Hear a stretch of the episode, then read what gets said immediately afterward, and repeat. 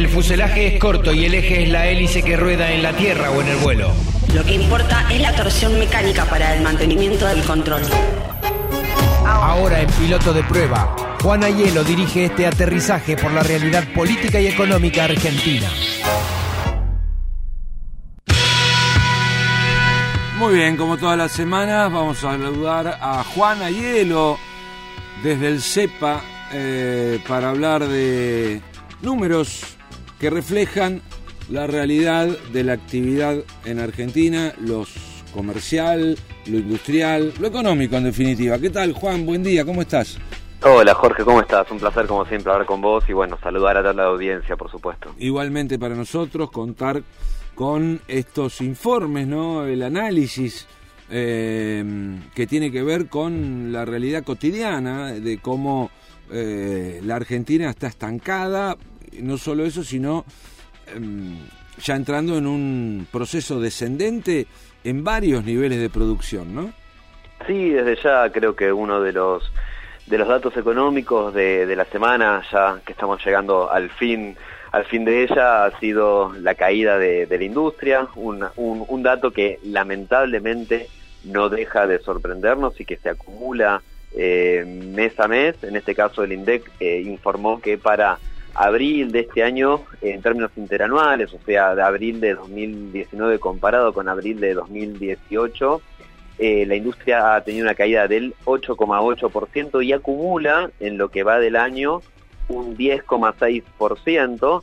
Esto digo en detrimento de alguna manera de lo que las voces oficiales que desde el gobierno muchas veces salen a anunciar que la caída no fue tan mala o que hubo un breve repunte porque se basan en los números desestacionalizados, o sea, en el número mensual. Pero la realidad es que las mediciones se hacen año, o sea, comparando interanualmente. Es verdad que en términos mensuales, o sea, de marzo a abril, hubo una leve, una leve alza del 2,3%, pero en términos interanuales, que es como realmente se miden las cosas, cayó un 8,8, un 9% para redondear. Claro, sí, yo leía los otros días, no, no estos informes tan detallados que hacen ustedes, pero algunos medios como eh, presentaban que ciertos números alentaban de nuevo el optimismo del oficialismo pensando en octubre, ¿no? Y yo decía, ¿de qué reactivación están hablando? Me preguntaba a mí mismo, porque eh, lo que uno ve en la calle es otra realidad.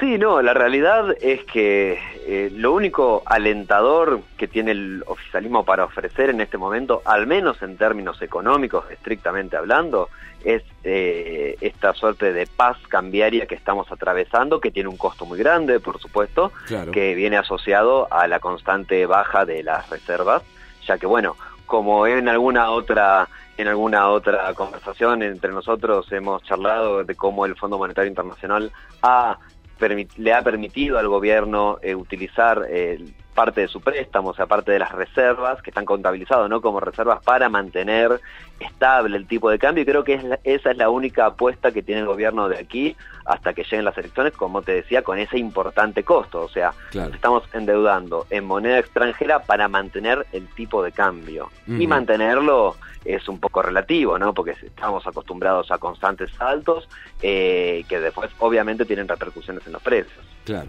Ahora, cuando vos hablabas de la caída del índice de producción industrial... Perdón, y con, con algo, o sea, es muy...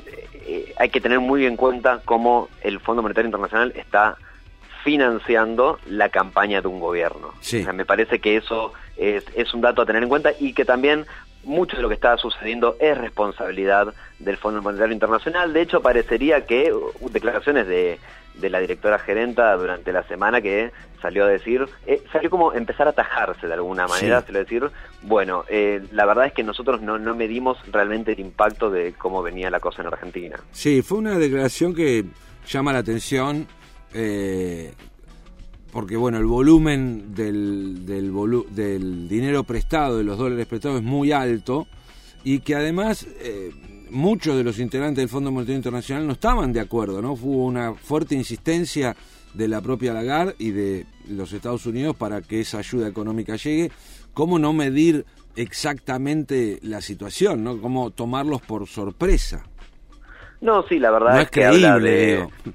Sí, sí, habla a las claras de que detrás de esto hay un, hay un, fuerte componente político. Toda decisión del Fondo Monetario Internacional es una decisión política.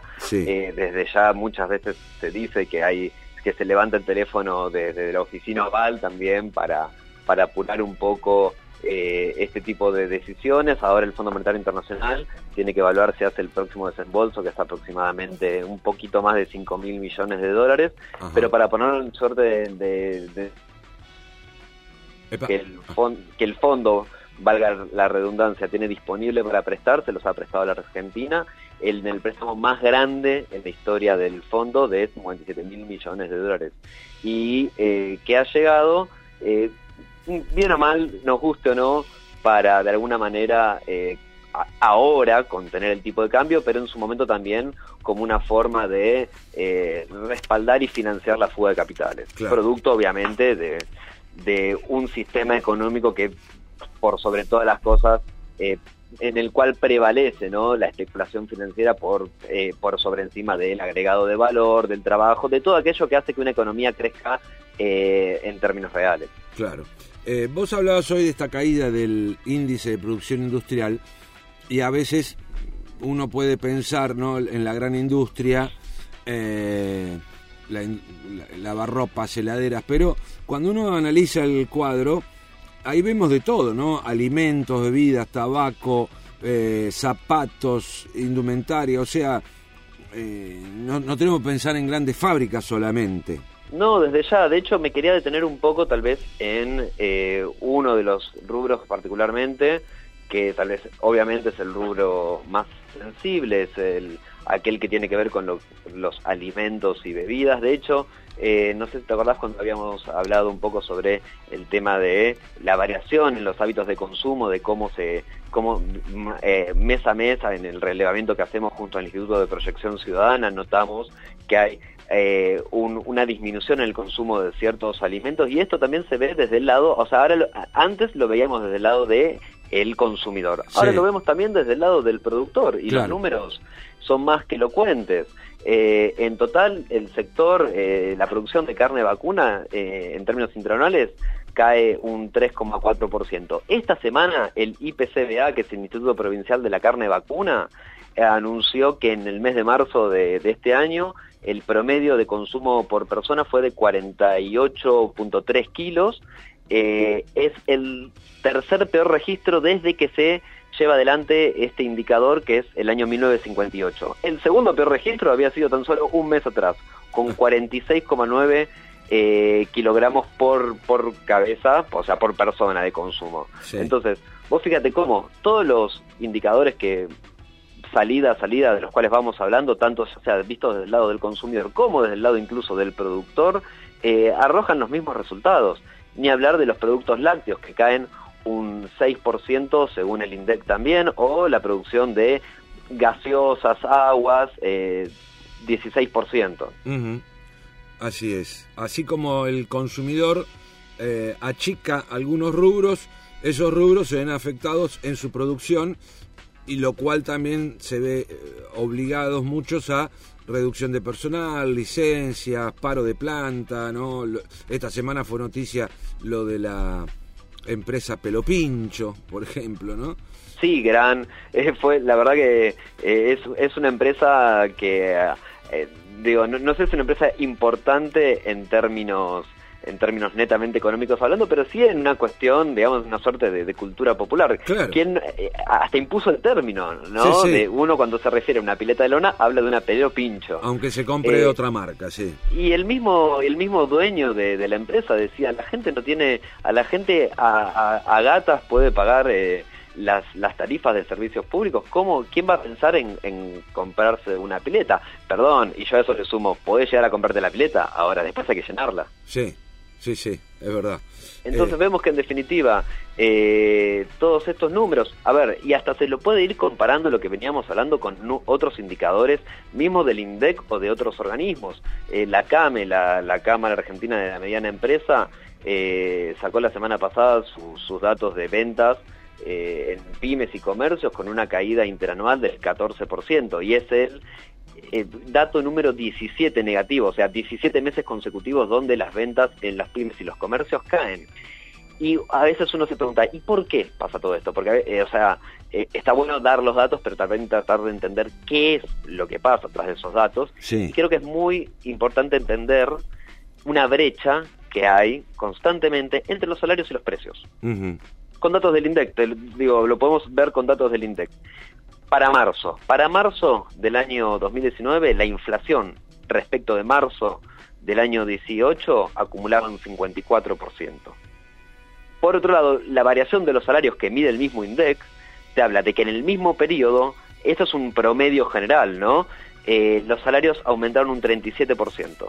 Ahí se ve el desacople, o sea, se ve en esos números particularmente, cuando vos tenés casi 20 puntos porcentuales entre la variación de los salarios y la variación de la inflación, obviamente, la variación de la inflación en detrimento de la variación de los salarios, eso explica por qué cae el consumo y por ende cae también por el otro lado la producción, porque si no el, empresario que acumularía stocks. ¿Qué empresario quiere acumular stock? Eso es costo oportunidad desde ya. Claro, claro. Eh, y también em, hay otro informe, otro rubro que han trabajado. Muchas veces se ha hablado de que es una un sector que mueve otros a su alrededor, ¿no? La construcción. Sí, desde ya, desde ya el INDEC este, esta semana elaboró eh, datos respecto a la construcción también y como bien decís, es, uno, la construcción es uno de los sectores más dinamizadores de la economía porque atrás de la construcción se mueven un montón de cosas, por así decirlo, eh, y en este caso ha arrojado una caída nuevamente, o sea, eh, lo que se repite de manera lamentable son todos indicadores con, con, un signo menos adelante. Nos hemos acostumbrado a ponerle un menos adelante a los indicadores que, que, vemos, salvo de la inflación, por supuesto. Eh, ya hace mucho que no vemos un signo más, ¿no? Y en este caso de la construcción ha dado una caída en términos interanuales del 7,5%, acumulando un 10%, eh, 10,3% si querés, para ser exactos, en lo que va de este primer cuatrimestre lo cual también muestra, al igual que en la industria, digo, son dos sectores claves, y si esos dos sectores claves dan a la baja y te, dan a la baja, no es, no es ilógico después que cuando vemos eh, el EMAE, que es el estimador mensual de la actividad económica, mes a mes también de sectores negativos, porque vos, aquellas eh, industrias que más, aquellas ramas, perdón, que, que más movilizan la economía, son las que te dan en baja. Por supuesto, después tenés pesca, ciertos sectores del agro concentrado que te dan hacia el alza, pero no son aquellos que mueven la economía y aquellos que dan la mayor cantidad de trabajo. Claro, claro, pensemos en la construcción, ¿no? Eh, todo lo, lo, que gira alrededor, los insumos, eh, el trabajo especializado, ¿no? Ya sea eh, para, para el agua, el gas, los desagües, pero básicamente los insumos, si la, si la producción, si la construcción para, si se construye menos, va a haber menor producción de ladrillos, de hierros, de todo. No, por supuesto.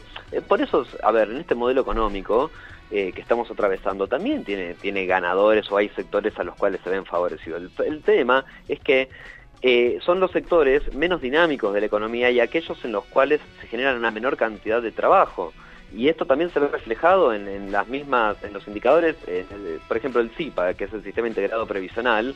Eh, para el mes de marzo tenemos una caída de 69.000 puestos de trabajo en la industria manufacturera. Y estos 69.000 puestos de trabajo hay 69.000 familias detrás de ellos. Lo mismo en comercio 46.400 trabajadores menos en el, en, el, en el comercio obviamente. Y todo esto tiene que ver también con cómo vos fíjate cómo se va deteriorando la cadena de comercialización. Estamos hablando de que los productores producen menos, obviamente para no acumular stocks. A su vez, eso se nota con una caída en los niveles, eh, en los niveles de trabajo, en, en, lo que tiene que ver con las áreas productivas. Después, en la cadena de comercialización, que sigue? Todo lo que es el comercio, obviamente eso también se ve reflejado en las caídas del empleo en el sector comercio y por supuesto, esto como último tiene su correlato en un menor consumo por parte de las unidades económicas, de las familias básicamente. Claro. Además, bueno, esto al haber eh, menor producción, obviamente hay menor cantidad de artículos en el mercado, ¿no? Porque se produce menos. Sí, claro. Y eso inevitablemente redunda en un aumento del precio, porque por, una propia aplicación de la ley de la oferta y la demanda, ¿no? Sí, podría ser, pero yo creo que actualmente eh, la mayor, eh, el, mayor eh, aumento de los precios se da particularmente eh, en algún punto por eh, hay una dolarización de los precios de la economía. O sea, cuando uno analiza los, datos de, la inflación, del INDEC, de hecho en breve, en algunos días va, a salir el próximo para el mes de mayo, que, que no se espera que, varíe mucho respecto al, mes anterior. Cuando uno a veces descompone los precios, los precios pueden descomponerse en los que son los, eh, los precios estacionales, los regulados y los núcleos. Los, eh, los estacionales son aquellos que tienen una variación por una cuestión estacional, ¿sí? por una cuestión determinada en un momento determinado. Por otro lado, están los precios regulados, que son aquellos que el Estado tiene injerencia directa sobre ellos, tarifas, por ejemplo, eh, medicina prepaga, ¿sí? Y por último están los precios núcleo, digamos, que son aquellos que no son ni estacionales ni regulados. Se, se los puede definir por la negativa, digamos. En los últimos eh, informes eh, que, establece el INDEC, los que llevan la delantera son los precios regulados, o sea, aquellos sobre el cual el Estado tiene injerencia directa. De hecho, sin ir más lejos, hasta hace pocas semanas se anunció un aumento del 17% en las prepagas, como, como para dar un ejemplo, ¿no? Entonces yo creo que actualmente, y también por ahí creo que viene un poco el, análisis en el cual el gobierno eh, se equivoca respecto de la inflación, porque el gobierno que te dice, bueno, ¿cómo combatimos la inflación? Congelando eh, la base monetaria, no emite, no emite un peso más. Eh, haciendo, retrasando los salarios, porque si aumentamos mucho los salarios, eso va a generar una, una, espiral inflacionaria. Sin embargo, el gobierno, de hecho, incansables veces funcionarios del, gobierno, cuando eran ahora, tanto siendo oficialismo como cuando eran oposición, decían, bueno, el problema de la inflación en Argentina es la emisión. El gobierno no está emitiendo un peso desde septiembre y sin embargo siguen creciendo los precios. ¿Qué ha pasado en el medio? Ha pasado que en realidad son otros los precios que están creciendo y que arrastran al resto de los precios de la economía.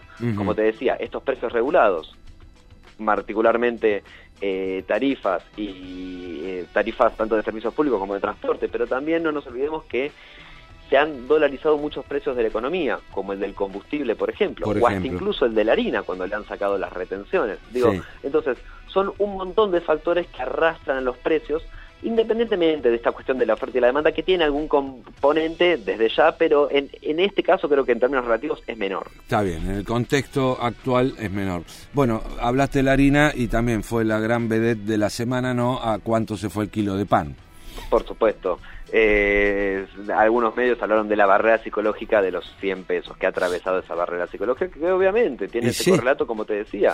Eh, la harina es el insumo principal del pan, cuando la harina se fluctúa eh, libremente por fuera pues, digo, que queda librada a los movimientos del tipo de cambio y bueno, es, es de esperarse que esto suceda. Pero ¿cómo no va a tener un efecto psicológico si uno piensa en un alimento básico y barato es el pan? Y pensar que el kilo ya está arriba de los 100 pesos, bueno, ¿dónde fue a parar aquello de básico y barato? ¿no? Por supuesto, desde ya. Bueno, Juan, eh, como siempre, muchísimas gracias por estos minutos para Radio Universidad de La Plata. No, por favor, Jorge, un placer hablar con vos como siempre y también saludar a toda la audiencia. Bueno, continuaremos en contacto la semana que viene. Abrazo. Como siempre. Hasta luego. Juan Ayelo charlaba con nosotros, eh, otro de los informes que tiene que ver con esta durísima realidad económica, eh, el CEPA y su análisis de los números. Para más información, entra a la página del Centro de Economía Política Argentina, centrocepa.com.ar.